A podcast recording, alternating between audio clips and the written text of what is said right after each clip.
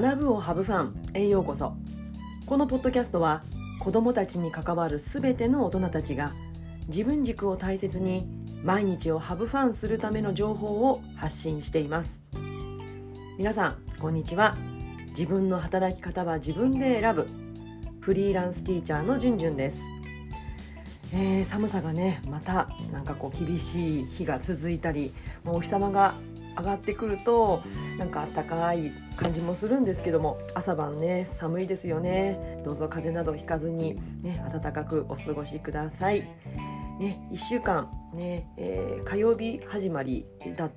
た私はねあの学校スタートがあの火曜日だったんですけれどもまあ、1週間5日は経ってないんですけれどもやっぱりね、うんあのー、子供たちに会うと本当に毎日楽しいしまたねパワーをねやっぱり吸い取られますよね。なのでちょっとね土日またゆっくり休んで来週1週間に備えていきたいと思ってます。で今日のテーマなんですけれども冬休みに私、まあ、普段はねこう通勤の時間に本を読むことが多かったんですけどもやっぱりまとめてねゆっくりこう本を読む時間が冬休み取れてそうだな冊数にすると、えっと、2冊まあ、最初から最後まできっちり読んで、まあ、目をも取ったりしながら読むものとあとはうんまあ、こうつまみ食いというか気になるところを目次でチョイスしてで読むっていうような読み方をしたものがあって大体4冊ぐらいかな、うん、を読むことができました。で、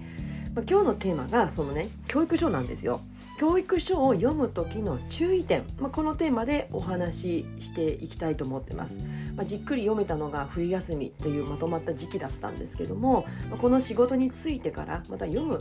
あのこの仕事に就く前学生時代もやっぱりこう課題とかでね教育書っていうものを読んできました、まあ、学生時代は教育書というよりは、まあ、このあの古典ですよね。あの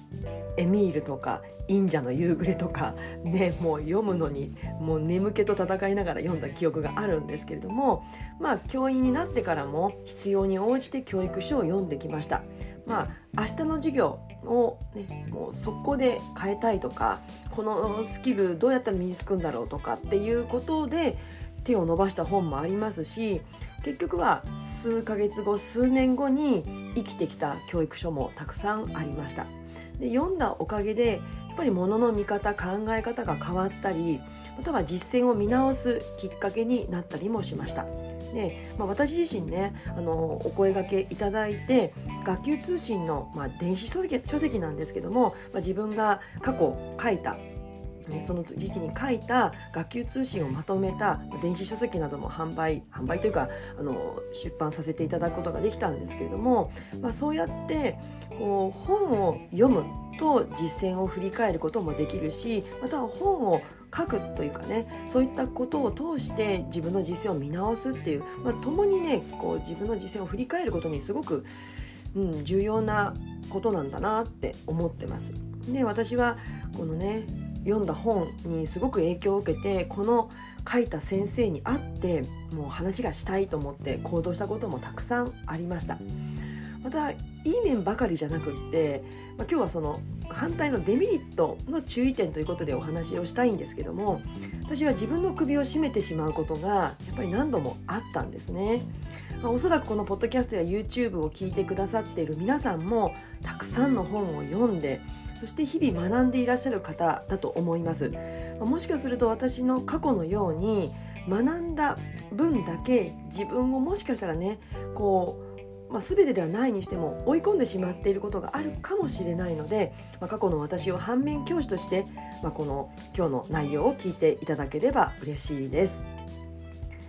えー、本屋さんやねアマゾンで本を選ぶ時ってやっぱりこうタイトルが気になったりとかこう、まあ、あらかじめねもうこの本を読みたいと思ってチョイスする時もあるしあとはある方がおすすめしているから手に取ったりすることも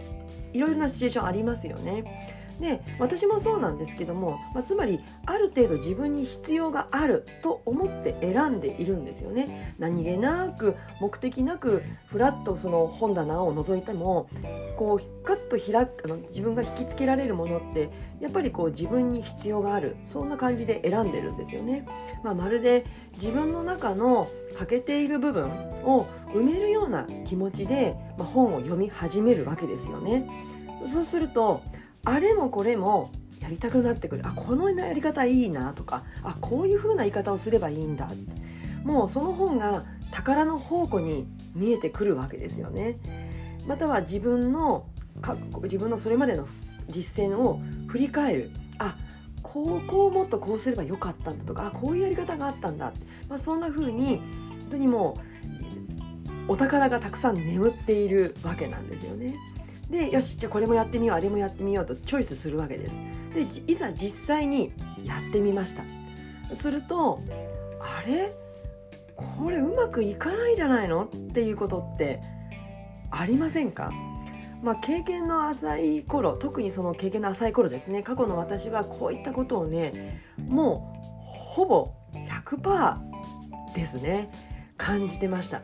うん、そのままやろうとしてもうまくいかない。まあといっても私が初任の時代って、まあ、今から30年近く前ですから30年前ですね30年前ですから今の教育書とちょっとね趣が違うんですよねかなりハードな感じ。うん、なんですよね今は随分こうハードルが低くなってこうすぐに即効性のある教育書もたくさん出ているのでやりやすいところもあると思うんですけども私は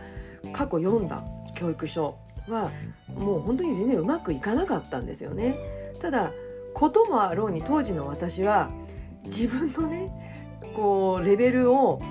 もう棚に上げて高い棚に上げてしまってうまくいかない原因をまあその本ですよねなんだうまくいかないじゃないって本のせいにしたりまたは子供のせいにしていたんですよね。いや本当情けないし残念すぎるんですけれどもまあ、実際のところ私はそんな感じでした。である程度経験を積んで気づいたのはやっぱり本のようにやっているつもりでも著者の方と私とでは、まあ、全くこう積み重ねているものが全然違うだからうまくいくわけがないんですよね。ただたまにホームランまではいかなくってもなんかそのやっこう本から学んだことを子どもたちにやってみてあなんか子どもたち楽しそうとかあれうまくいったんじゃないなんてまあヒットぐらいの当たりを感じる時がやっぱりあったんですよね。まあそれもね今になって思えば、まあ、もちろん自分が積み重ねたこともあるかもしれないけれどもまあでもいやいや別にそこでおごり高ぶることではなくってまあそういうこともあるよねっていう程度のことだと私は思うんです。じゃあ教育書を読む時はどんなことに注意したらいいかというと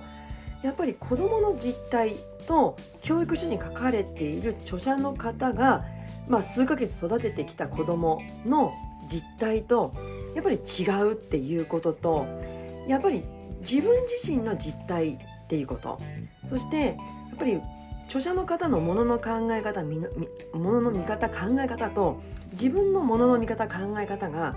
やっぱり著者の方に追いついているかっていうことをやっぱり吟味する必要があると私は意識しているんですね、うん、だからって自分を卑下することは全然ない。つまりどうしたらいいかっていうと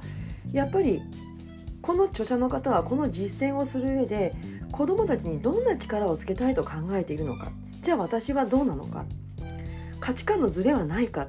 てその部分をできるだけ読み取るようにしています今はね。ただ過去はそんなこともできないのでやっぱりそのままのやり方をやるしかなかった、うん、だからその価値観をこう頭だけで理解する、まあ、でもそれはやっぱり経験を伴って体でこう染み込んでいくっていうものだと思うんですけどもだからいくら形だけを真似たところでやっぱりズレが生じてしまう。で子どもたちの姿の見取りやそれに対する教師の反応が変わってくるだからうまくいかなかったわけなんですよね。うんまあ、価値観なんて言葉を使いましたけど私たち私だってその捉え方著者の方の価値観の捉え方っていうのは自己流ですからだからやっぱり本を読んだらまずは自分でできる範囲のことを真似るっていうこと。でただその真似る真似方もやっぱり自分のやり方自分ができる範囲のことでやっぱり落とし込むことが大事だと思うんですよね。うん、特に経験が浅い時期は本当に無理をしないでそして自分も子供も追い込まないように注意深くやらないとせっかく本を読んで得たことがなんか一体何だったのかってことに見失ってしまいがちだと思うんですよね。うん、だから間違ってもこの著者の本に書かれていることを実践している自分はすごいなんてエゴには本当に注意が必要だと思います。いやまとめるとやっぱり著者の方のやっていることを自分の実態と子どもたちの実態に合わせてできることだけをチョイスする、うん、本当につまみ食いでいいと思うんですよね。ただ形だけ真似たところでやっぱり価値観などの子どもの見取り方とかっていうことでズレが生じているのは当たり前なのでやっぱり、うん、出てくる子どもたちの反応っていうのは違う。だからって誰かのせいにしたりとか自分を卑下することはない。できることをチョイスして自分なりのやり方に落とし込むっていうこの段階ステップが必要なんじゃないかなと思います。えー、今日は教育書を読む時の注意点についてお話をしました。まあ、実はね注意点これだけじゃないんです。もう一つねあるんですよ自分で痛い目にあって学んだことがあるんですそれを次回は注意点の2つ目としてお話を次回したいと思ってますえー、ぜひね皆さんも教育書こんな風に活用しているよとかこんなことをやってみてうまくいったとかまたはこういうことをやってしまったらうまくいかなかったっていうようなねエピソードもぜひコメントで教えていただけると嬉しいです。またそういったことをねシェアすることでまた皆さんのね、うん、あの学びにもつながると思うので、え、ぜひこれシェアしてもいいよってことがあったら一言ねシェア OK シェアかみたいな風に書いていただけると嬉しいです。えそういったメッセージやコメントは LINE 公式から送っていただけると、ま確実に私も目を通すことができます。リンクは概要欄に貼ってありますのでぜひチェックしてみてください。それでは次回のポッドキャスト YouTube まで。Let's have fun! バイバーイ!